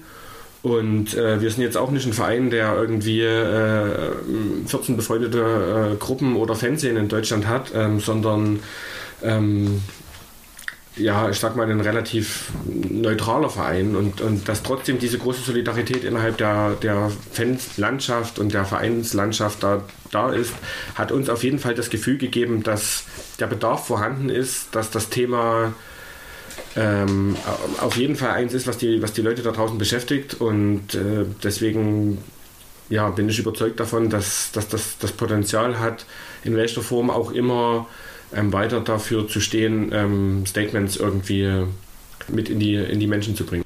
Ja, Robert, unser zweiter Gesprächsgast. Wann ist Hertha endlich investorenfrei? Provokante Frage. Das ist nach dem neuen Investoreneinstieg äh, jetzt mit, der, mit Triple Seven Partners, würde ich mal sagen, in weitere Ferne gerückt. Ja. Es gibt im aktuellen Fernsehen äh, vom äh, Tagebuch der alten Dame, das Fernsehen der Harlequins, einen ganz interessanten Text mit dem äh, Titel Investoren bei Hertha BC, äh, Chronik eines Scheiterns. Ähm, ich fand ihn deswegen so interessant, weil er natürlich ähm, relativ auch zu Beginn schon die Frage stellt, hat Hertha BSC den Skandal und das finanzielle Versagen in der DNA also, und dröselt das dann so ein Eindrucksfall auf. Also der Einstieg der Ufer schon in den 90er, so ein gewisser Dieter Höhnes, der damals eben den Verein zu einem großen Teil auf Pump finanzierte, dann äh, 2014 die Investmentgruppe KKR, die ich auch schon eingangs im äh, Zuge der Investorengeschichte um die Bundesliga, um die DFL äh, erwähnt hatte. Und äh, ja, ehe dann eben diese ganze Investorengeschichte mit dem Einstieg von Lars Windhorst, ähm, 2018 war das, ne? 2019 ist Lars Windhorst ja. eingestiegen. Und äh, ja, nun wird es eben mit Seven oder Triple Seven heißen sie, glaube ich, fortgeführt. Ähm, Kurzum, Hertha BC kann offenbar nicht ohne diese Anteilsverkäufe und äh, leben und doch schaden sie ja dem Verein enorm. Ne? Gibt es bei euch in der Gruppe die Hoffnung, Hertha irgendwann ohne Investorengelder und bestfalls mit sportlichem Erfolg zu erleben? Du hast gesagt, das ist aktuell in weiter Ferne, aber ist das ein Szenario, was wünschenswert und denkbar ist? Ich würde mal ganz kurz einsteigen mit dem Text im äh, Tagebuch der alten Dame. Sehr gerne. Ähm, diese DNA-Frage wird auch deshalb gestellt, weil sich diese dieses finanzielle Versagen noch viel weiter in die, in die Vergangenheit ähm, so zurückverfolgen lässt. Und ähm, da gibt es, also Hertha war auch schon in den Bundesliga-Skandal verwickelt und in den Handgeld-Skandal. Und es gibt ähm, eine Anekdote aus ungefähr der Gründungszeit des Vereins, dass ähm, die Vereinsfinanzen durch äh, Klavierspieler und äh, ausgiebiges Freibier auf äh, Feiern äh, schon kurz nach der Vereinsgründung ziemlich ähm, strapaziert waren. Das ist sozusagen auch ein Punkt, wo diese Frage dann in dem Moment auch herkommt. Ähm, ja, du hast recht. Ähm, das schadet Hertha BSC massiv oder enorm. Der Schaden ist vor allem, vor allem deshalb entstanden, weil wir sozusagen das Finanzgefüge des Vereins im Zu, im, infolge des Investoreneinstiegs einfach massiv gesprengt haben. Das heißt, es wurde mit Geld für Transfers um sich geworfen in einem Ausmaß, das man vorher so nicht gekannt hat. Ähm, und gleichzeitig wurde das Gehaltsgefüge nach, nach, ähm, sehr weit nach oben ja, angepasst kann man eigentlich nicht sagen, es ist halt explodiert. Ähm, ein gutes Beispiel oder das Beispiel ist das erste Transferfenster nach dem Investoreneinstieg, also die Winterpause 1920. Ähm, da hat Hertha BSC 80 Millionen Euro auf dem Transfermarkt äh, ausgegeben für Spieler. Und das waren Summen, die von diesem Verein vorher so nicht bekannt waren. Da war Hertha eigentlich eher für, ein, für eine Transferpolitik mit Augenmaß bekannt. Ähm, ne, das hat sozusagen den Verein einfach eine ganz krasse finanzielle Schieflage gebracht, dass wir auch eigentlich davon ausgehen, dass der Verein auch in den nächsten Jahren weiterhin rote Zahlen schreiben wird und dass es wahrscheinlich erst so in zwei Jahren, äh, jetzt im Zuge dieser wirtschaftlichen Konsolidierung, die gerade gefahren wird, ähm, überhaupt wieder schwarze Zahlen geben wird. Ähm, wie ist jetzt die Hoffnung Hertha BSC investorenfrei zu sehen? Ähm, als Triple Seven eingestiegen ist, das war im Frühjahr diesen Jahres, äh, also März, ähm, da wäre eine Alternative möglich gewesen zu dem neuen Investoreneinstieg. Hertha BSC hätte ins Insolvenzverfahren gehen können. Ähm, und vermutlich hätte man dann das Antrittsrecht in der Regionalliga Nordost erhalten. Wie das ganz genau gekommen wäre, können wir jetzt natürlich nur, nur Rätsel raten. Ne? Aber das ähm, stand eigentlich so in, in Aussicht. Aus der Perspektive des Vereins heraus kann man das natürlich nachvollziehen, dass jetzt ein Bundesliga-Verein nicht sagt, wir gehen jubelnd in die Regionalliga. Da hängen ja dann auch ähm, Arbeitsplätze dran und so weiter. Und Hertha musste ja schon Personen auf der Geschäftsstelle rausschmeißen, nur infolge des Abstiegs in die zweite Liga. Das heißt, äh, bei einem Abstieg in die vierte Liga und einem Insolvenzverfahren wäre das ähm, nochmal gravierender ausgefallen. Weshalb ich das aber sage, ist, ähm, man soll niemals nie sagen. Also es kann Situationen oder es kann zu Situationen kommen, wo vielleicht auch unverhofft äh, man wieder man schneller investorenfrei ist, als man es denkt. Ähm, genau, aber Triple Seven ist definitiv professioneller als der vorherige Investor, den wir hatten.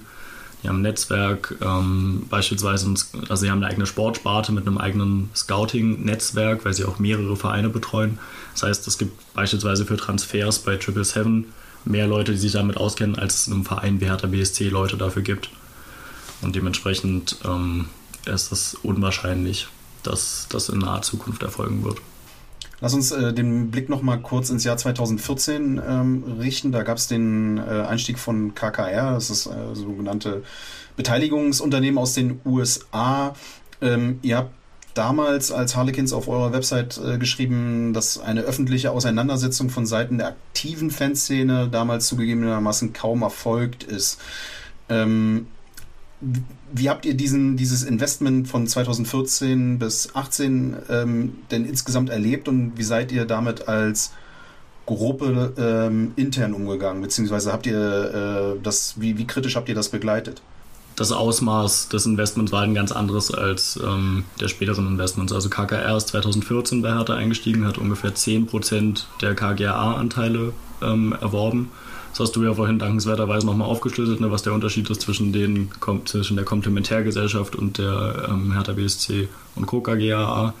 Ähm, das heißt, ähm, es waren 10% der Anteile in der Hand von KKR. Als Lars Windhorst eingestiegen ist, ist er direkt mit 33% eingestiegen. Also das Ausmaß war ein anderes. Ähm, KKR war aber auch ein relativ ruhiger Investor. Um den hat man nicht viel ähm, gehört. Es gab nahezu keine, keine Öffentlichkeit. KKR ist so dem Vernehmen nach auf die Geschäftsstelle gegangen, hat sich die Bilanzen oder die Rechnungen zeigen lassen und das war's. Ähm, und das ist sicher ein Punkt, wo wir uns auch an die eigene Nase fassen müssen, dass wir ähm, damals nicht so aufmerksam waren, äh, wie wir es hätten sein müssen. Also auch an öffentlichkeitswirksamen Auseinandersetzungen. Ich glaube, es gab, also wenn ich mich nicht sehr täusche, glaube ich, ein Spruchband zum Einstieg ähm, des Investors und viel mehr hat da meines Erachtens nicht äh, stattgefunden. Ähm, nichtsdestotrotz, als äh, 2018 dann die Anteile wieder zu 100% in EV-Hand waren, war das schon ein Gefühl von Freude und von Beruhigung darüber. Also wir haben das jetzt nicht begrüßt, dass KKR da war. Das habt ihr jetzt sicher auch nicht erwartet. Und trotzdem war klar, dass hinter den Kulissen eigentlich schon wieder nach dem nächsten Investor gesucht wird 2018 und der dann ja mit der Tenor Group und eben Last Winters ähm, kam. Wie nahm die Fanszene von, von Hertha den Einstieg um Windhorst damals ähm, wahr? Beziehungsweise, ja, ich, Windhorst, ich meine, die meisten werden ihn wahrscheinlich noch nicht wirklich äh, gekannt haben. Er hatte damals ähm, äh, schon, schon mehrere äh, Finanzermittlungen gegen sich laufen. Ähm, dem hing so ein gewisses Verlierer-Image nach, aber es war jetzt wahrscheinlich noch nicht von dem allergrößten Protest begleitet, oder irre ich mich? Mm, Doch, ich glaube, da irrst du dich schon, aber lass uns vielleicht nochmal vorher einsteigen. Ähm, Ja. KKR hat im Hintergrund auch daran gearbeitet, Hertha BSC für künftige Investoren aufzuhübschen. Das war uns aber damals in dem Maße, glaube ich, nicht bewusst. Das ähm, ist im Nachhinein klarer geworden. Ähm, und auch, dass Hertha aktiv auf Investorensuche war, ja, das war wahrscheinlich so ein bekanntes Geheimnis. Ähm, aber nichtsdestotrotz waren wir eigentlich sehr zufrieden mit dem Idealzustand, ne? dass wir sozusagen wieder 100% ähm, der Anteile in EV-Hand haben oder hatten zu dem Zeitpunkt. Ähm, das reiht sich halt auch so ein bisschen ein, daher kam dieser KKR-Deal zustande, dass äh, diese Finanzpolitik, die bei Hertha seit Jahrzehnten betrieben wird, man nimmt Geld aus der Zukunft, um sich die Gegenwart zu finanzieren. Ähm, und das war bei, das war sozusagen auch maßgeblich für den, der Grund für den Einstieg von KKR, wenn man Vermarktererlöse, Catering-Erlöse, Sponsoring-Erlöse aus der Zukunft schon eingestrichen hatte. Ähm, genau, das sozusagen nochmal zu KKR. Lars Windhorst steigt dann 2019 ein. Ähm, wie gesagt, einerseits große Betrübnis, weil wir überhaupt wieder einen Investor haben. Ähm, dazu kommt, dass dieser Typ natürlich total zwielichtig war. Das war, du hast es gerade angesprochen, Finanzermittlungen ähm, waren ja, allgegenwärtig in den äh, kommenden Jahren. Ähm, vieles von dem, was jetzt so in den nächsten Jahren an Skandalen ähm, passierte, war auch medial präsent. Das heißt, ich glaube, wir müssen nicht alles nochmal durchkauen. Ähm, aber zwei, zwei, drei Punkte bieten sich, glaube ich, schon an, um das einfach mal zu verdeutlichen. Ähm, Windhorst ist im Sommer eingestiegen. Äh, Im November wurde dann ähm, Jürgen Klinsmann als neuer Cheftrainer bei Hertha BSC vorgestellt. Ähm, Klinsmann, sozusagen der ein wie eng die sind, können wir jetzt nicht sagen, aber der schon aus dem Netzwerk des Investors kam, ähm, die sich vorher kannten.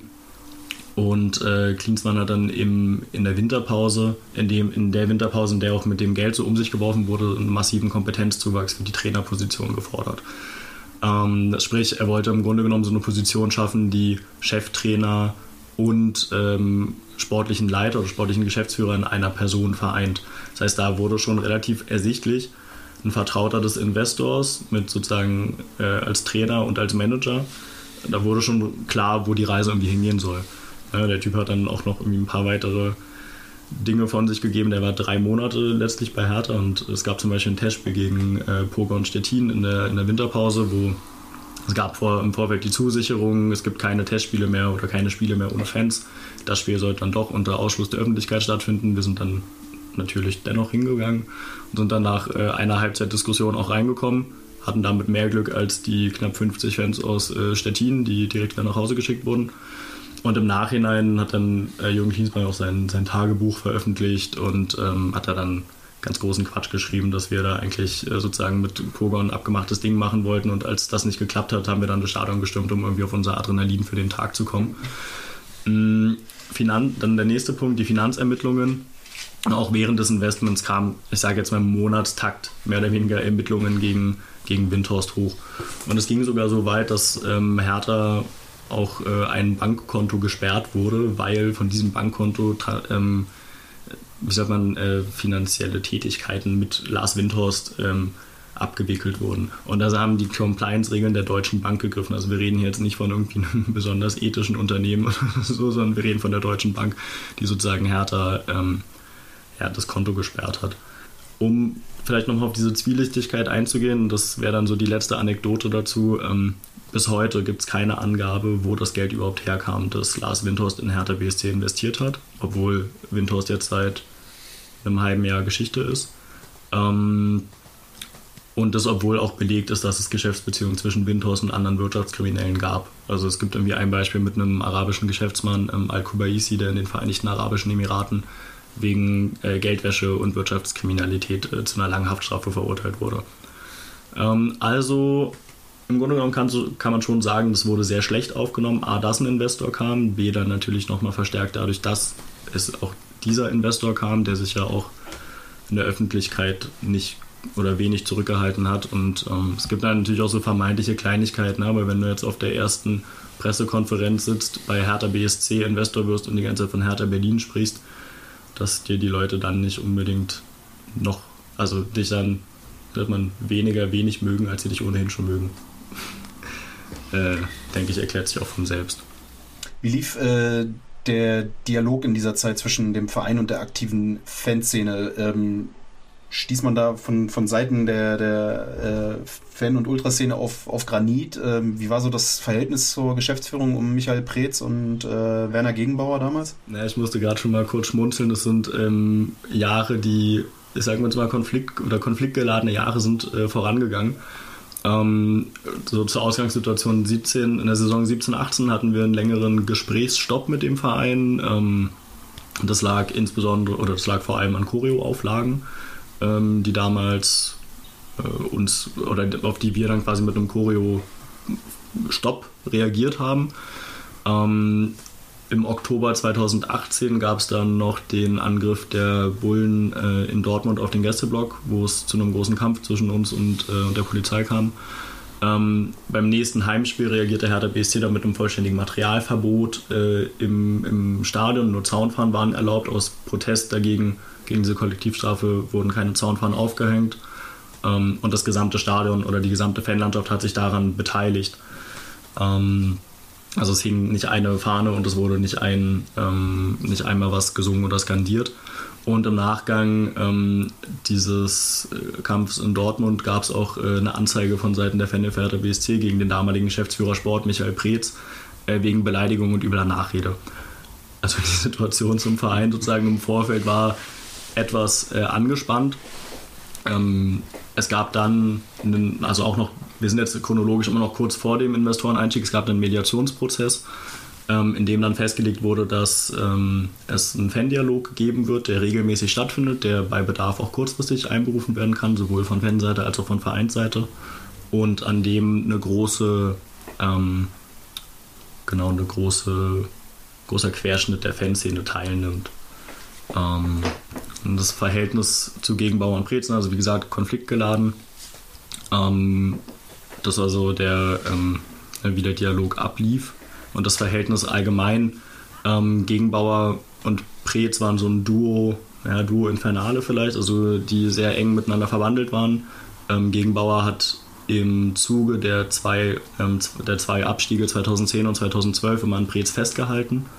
Ähm, und ich sage jetzt mal, ein normaler Geschäftsführer Sport, der innerhalb von drei Jahren zwei Bundesliga-Abstiege zu verantworten hat, würde sich wahrscheinlich nicht im Amt halten.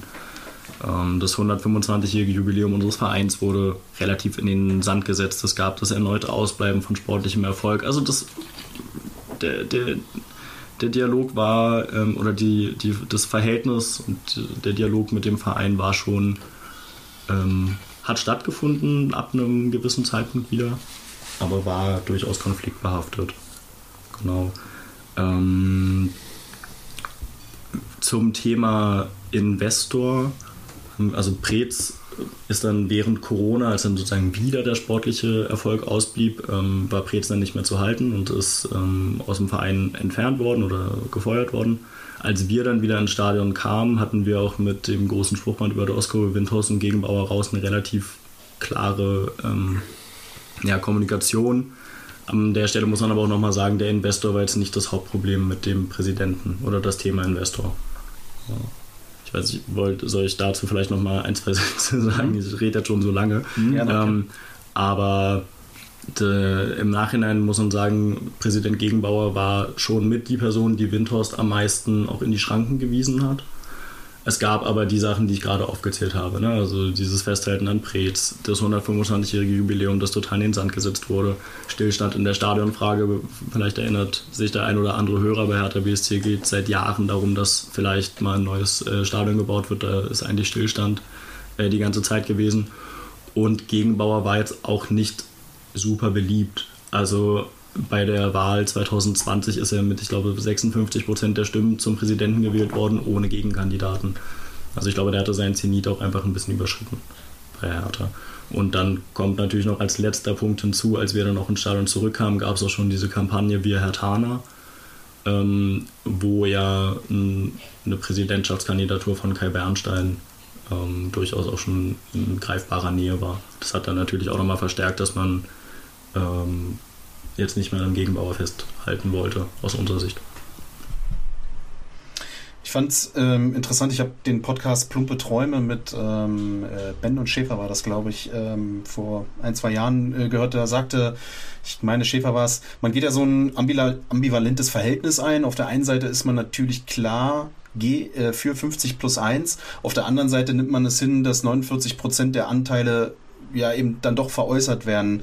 Und ähm, du hast es schön beschrieben, mit, mit KKR äh, war man sicherlich zufriedener als, als jetzt mit Windhorst, aber wie weit geht man als Ultra den Schritt mit und welche Kompromisse sind vertretbar oder kann man das nicht so pauschalisieren? Das ist eine zu philosophische Frage.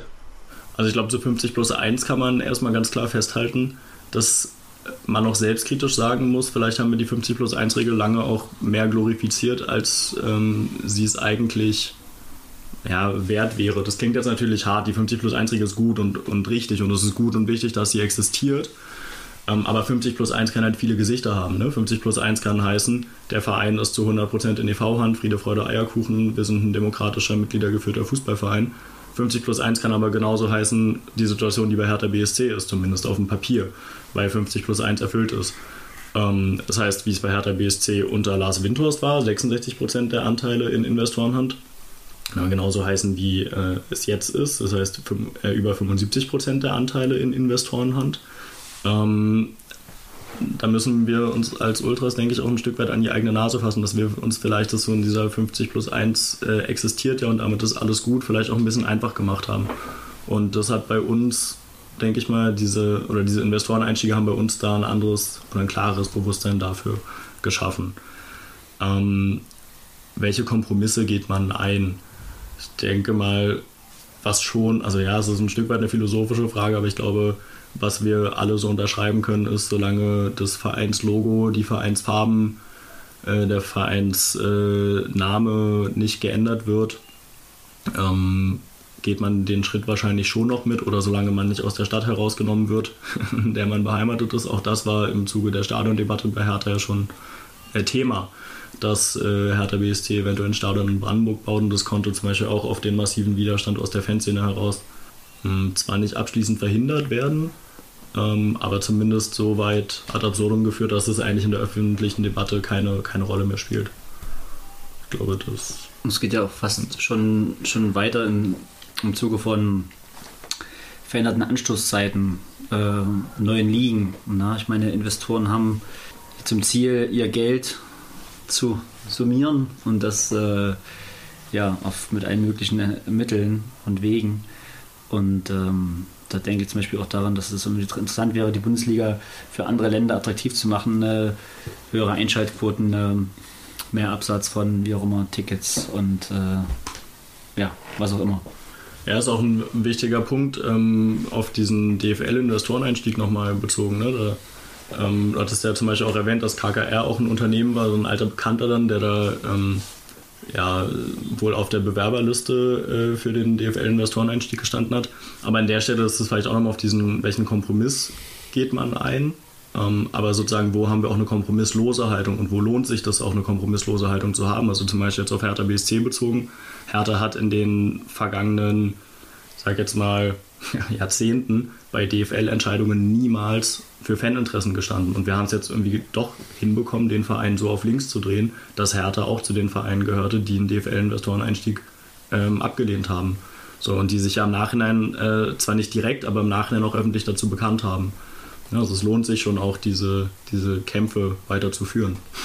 Das ist, wenn ich da kurz was dazu sagen kann, das ist ein richtig guter Punkt, den du da gerade gesagt hast, ähm, der uns auch in vielen Fragen begleitet hat und äh, was mir auch nicht so bewusst war, aber ähm, der Erfolg eines Vereins oder am Ende dann auch einer, einer, einer Gruppe oder einer Fanszene, der muss sich nicht immer nur an den sportlichen Dingen messen. Ich denke, da sind wir gerade in Deutschland mittlerweile so weit weg, weil was hast du für ein sportliches Ziel? Meister kannst du seit zehn Jahren und wahrscheinlich auch für die nächsten zehn Jahre abschreiben. Also was ist das Ziel? Woran misst sich der Erfolg? Und ich finde, also gerade das, was du jetzt gesagt hast, nämlich so ein Beispiel, dass ein Verein, der quasi äh, nie für Faninteressen gestimmt hat, äh, jetzt äh, so, so, ein, so, eine Entscheidung mitträgt und dagegen stimmt, das ist ein, das ist ein unfassbarer Erfolg.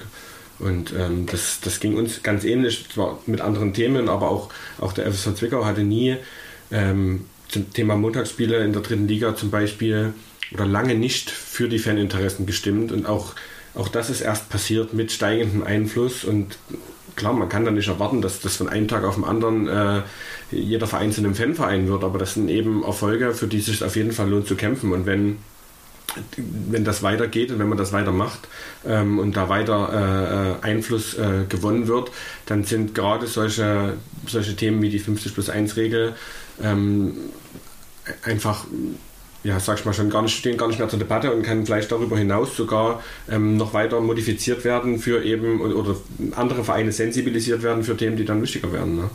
Jetzt finde ich es ähm, insofern ja wirklich interessant, weil in Zwickau hat man es geschafft, äh, den Investoreneinstieg abzuwenden in der Bundesliga oder im Profifußball. Ähm, in der ersten und zweiten Bundesliga ist es wahrscheinlich ein, ein Ticken schwieriger, ein anderer Schnack. Ähm, ja, absolut. Das und, liegt ja auch an den Summen. Ne? Also du hattest ja vorhin schon gesagt, was eine halbe Million für einen Riesenbatzen Geld ist. Und bei Hertha wurden in den letzten Jahren von äh, Windhorst oder in dieser Windhorst-Zeit 374 Millionen Euro investiert. Das ist komplett utopisch, dass, dass man da irgendwie auch nur daran denkt, dass man als Fans da irgendwie äh, genug finanzielle Mittel aufwenden kann, um sozusagen auf dem Wege Investoren frei zu werden, was natürlich dann manchmal äh, auch von so super idealistischen Fans jetzt weniger aus unserem Kreis äh, heraus vorgeschlagen wird, das ist komplett utopisch. Da kann man sich abschminken. Also man muss dann auch festhalten, es gibt einfach mit Sicherheit auch äh, in, in eurer Gruppe resignierende Stimmen, die der Ansicht sind, dass Investoren bei der KGAA ein Faktor sind, den sie als Fans einfach nicht mehr aufhalten können. Also ich meine, es ist, äh, es ist zumindest sehr, sehr kompliziert. Ähm, Lass uns auf den Einstieg von Triple Seven vielleicht nochmal ähm, zu sprechen kommen, der jetzt im äh, März, glaube ich, oder Februar, März diesen Jahres stattfand. Ähm, das ist äh, ein Multi-Club-Konstrukt, zu dem unter anderem ja auch äh, Genoa und äh, Sevilla gehören. Und ja, war das irgendwie schon so ein bisschen die logische Konsequenz? Sprich, Hertha war schon immer, du hattest es ja auch gesagt, schon immer so ganz vorne dabei, wenn es um die Auslotung vielleicht auch neuer finanzieller Machenschaften ging und jetzt eben sich ähm, dann so ein Investor an Boot geholt wurde? Ja, im Nachgang wird einem das ähm, durchaus bewusster, ne? dass äh, man Hertha durchaus als Treiber der Kommerzialisierung sehen kann. Ähm, wir hatten uns da, glaube ich, lange Zeit den Verein nicht so als den Riesenvorreiter da gesehen. Aber natürlich kannst du jetzt sagen, die Ausgliederung in den äh, 90ern oder in den 2000ern, der Einstieg der UFA und später dann Sports 5 in den 90ern, dass das schon äh, gewissen Zielen folgt, die ja, die jetzt in einem, in einem Investoreneinstieg ähm, ja, ein Stück weit wahrscheinlich ihre, ja, ihr finales Ziel, oder ich weiß nicht, ob es das finale Ziel ist, aber dass es sozusagen nicht abwegig ist, dass es dann bei uns auch einen Investoreneinstieg gibt. Ja. Ob das jetzt mit dem Investorenmodell, also mit diesem Multi-Club Ownership, was jetzt bei uns ist, sozusagen ein, oder ob es nicht auch ein, eine Einzelperson wie vorher, ähm, also ob es sozusagen jetzt auf das Investorenmodell speziell gemünzt werden kann, dass es naheliegend ist, dass jetzt wir zu einem Multi-Club Ownership gehören, das glaube ich nicht, aber so allgemein, dass unser Verein da, was Investoreneinfluss ähm, angeht, ja sicher eine treibende Rolle gespielt hat. Und das ähm, ergibt durchaus so, so schlimm es ist, aber das ergibt durchaus Sinn, wenn man sich die letzten Jahrzehnte der Geschichte anschaut. Also wir sind, glaube ich, bei ähm, anderen Multiclub-Systemen jetzt, ich äh, jetzt an die City Football Group oder die RB-Gruppe, die mögen vielleicht Paradebeispiele für äh, sportlichen Erfolg sein jetzt in, in den letzten zehn Jahren, ähm, sind die aber letztlich genauso fragil äh, in meinen Augen oder täuscht der Eindruck. Sprich, wenn die Investorengruppe dort äh, ähm, keine Lust mehr hat, dann ist auch dort ähm, dann bricht der, der, der, der finanzielle Erfolg, äh, der, der finanzielle Anschub und auch damit der sportliche Erfolg ja äh, möglicherweise auch wieder ein. Ja, wobei ich da diesen Investor Triple Seven oder die Sportsparte schon nochmal speziell sehen würde. Ähm, Gerade in der letzten Woche gab es ein Interview ähm, mit Josh Wonder, das ist der Chef von Triple Seven, ähm, wo er sozusagen auch die Strategie von Triple Seven ähm, oder die Strategie ein bisschen beleuchtet und ähm, da dann auch so Aussagen tätigt wie, naja, das Ziel für diese Fußballgruppe ist, dass wir dann irgendwann nicht mehr nur äh, Hotdogs und Bier verkaufen, sondern dass wir dann auch äh, Versicherungen und Finanzdienstleistungen an die Fans äh, der Vereine sozusagen verscherbeln, ähm, wo ja auch so ein bisschen klar hervorgeht, ähm, wo die Reise auch mit diesem Investor hingehen soll und dass der keine anderen Interessen verfolgt als der letzte Investor. Mm, Achso, genau, aber die zur Strategie von äh, Triple Seven. Ähm, Triple Seven investiert ja sozusagen gezielt in die Vereine, das ist auch eine Aussage aus diesem, aus diesem Interview, die in den letzten Jahren so ähm, finanzielle Unterperformer waren. Also Genoa zum Beispiel, die sind ja auch abgestiegen aus der Serie A in die Serie B, gut, sind jetzt wieder aufgestiegen. Äh, oder Hertha, die total in finanzieller Schieflage sind. Das heißt, Triple Seven sucht sich ja auch gezielt die Vereine, die halt wirklich so mit dem Rücken an der Wand stehen, dass, ähm, dass es noch schwieriger werden wird für diese Vereine, diese Investoren wieder loszuwerden. Und ich glaube auch nicht, dass jetzt bei Hertha auf der Geschäftsstelle oder auch bei Triple Seven ähm, man sozusagen gerade Pläne dafür entwickelt, wie Hertha BSC wieder Investoren frei sein kann. Ich glaube, da sind wir die einzigen, oder da sind wir Fans, jetzt nicht nur wir als Harlequin, sondern wir als Fanszene Hertha BSC, glaube ich schon die einzigen, die sich darüber irgendwie Gedanken machen, dass das der Idealzustand wäre. Ja, ich habe ein Stück weit vielleicht noch was Philosophisches. Ich meine, wir haben ja jetzt festgestellt, dass es in gewissen Ligen, ne, also am Beispiel jetzt von Zwickau, möglich ist, ohne Investor halt äh, zu überleben, aufgrund der Power aus der eigenen Fanszene und äh, der Unterstützung darüber hinaus. Ähm, und vielleicht ist auch ein Stück weit festgestellt, dass es halt in der Bundesliga nicht möglich ist, äh, mitzuhalten ohne Investor. Ähm, das stellt sich immer die Frage für mich, okay, mit dem Wissen, dass es äh, dass man an einem Investor nicht vorbeikommt, unter welchen Umständen äh, oder bis zu welchem Grad äh, man das als Ultragruppe mittragen kann, ähm, ja, weiter seinem Verein zu folgen, unter den Umständen mit einem Investor. Ne? Dass man dann gesagt okay, die KKR meint, die waren ruhig, die haben halt nur die Bilanzen sehen wollen, haben das Geld reingepumpt und haben keine großen Ansprüche gestellt, aber eben Negativbeispiele wie Windhorst, die mit ihrer Mediengeilheit da den Verein so runter, ja, was heißt gewirtschaftet haben, aber so gegen die Wand gefahren haben. Als Negativbeispiel gibt es, äh, ja, wo, wie ist da so die, die Range, wie siehst du das irgendwie? Sollte man da vielleicht, ich sag jetzt mal irgendwie ins Blaue gesagt, so einen Katalog aufstellen, Vereinsfarben müssen bleiben, ja, äh, Anschlusszeiten, keine Ahnung, so bis zu dieser, ja, bis zu diesem Grad kann man irgendwie mitgehen, dass das Spiel, sag ich mal, natürlich mitspielen und irgendwann ist halt dann, dann Schluss, ne? weil ich sag mal so, das was mich jetzt so durchklang, ähm, ohne Investor. Also musste sich ja irgendwie dann ein Stück weit dann doch irgendwie damit arrangieren in gewissen oder ab gewissen Ligen. Ja, es gibt ja viele Vereine, die, ähm, also jetzt in den oberen Ligen, die auch äh, Investoren haben in verschiedenen Modellen, auch Vereine, von denen man es vielleicht nicht unbedingt auf den ersten Blick erwarten würde, weil sie sich öffentlich gerne ähm, anders inszenieren.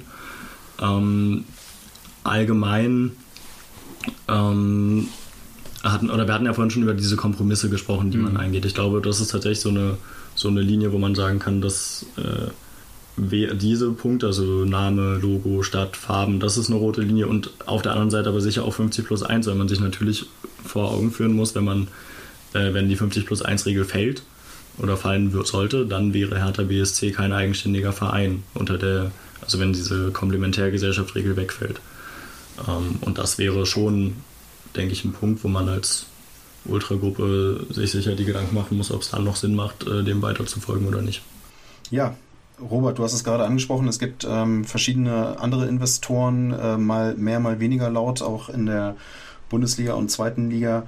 Ähm, in der aktuellen bzw. neuen Erlebnis-Fußball-Ausgabe wird es verschiedene äh, Beiträge von verschiedenen Ultragruppen geben, die sich äh, mit diesem Thema konfrontiert sehen, auch im eigenen Verein. Ähm, ja, Stefan, vielleicht magst du ganz kurz was äh, dazu sagen? Also wir nehmen das Thema ähm, Invest, das Investor-Thema als äh, Headliner der nächsten Ausgabe, wollen das jetzt mit dem Podcast hier einleiten ähm, und haben diverse Szenen halt gebeten, da aus ihrer Perspektive äh, einen, einen Punkt rauszugreifen, der irgendwie das mit dem Investorenthema irgendwie zusammenhängt. Und ähm, ja, hoffen, dass da auch spannende Beiträge bei einem relativ trockenen Thema, ich glaube, da kann man genug Punkte rausgreifen, die das ganze Thema auch ähm, ja, spannend ähm, abbilden. Von daher, genau, ist es ein großes Thema der nächsten Ausgabe. Freut euch drauf und seid gespannt. Ja, ich würde sagen, es war eine sehr interessante, sehr ähm, informationsreiche Runde. Ähm, es hat mir Spaß gemacht.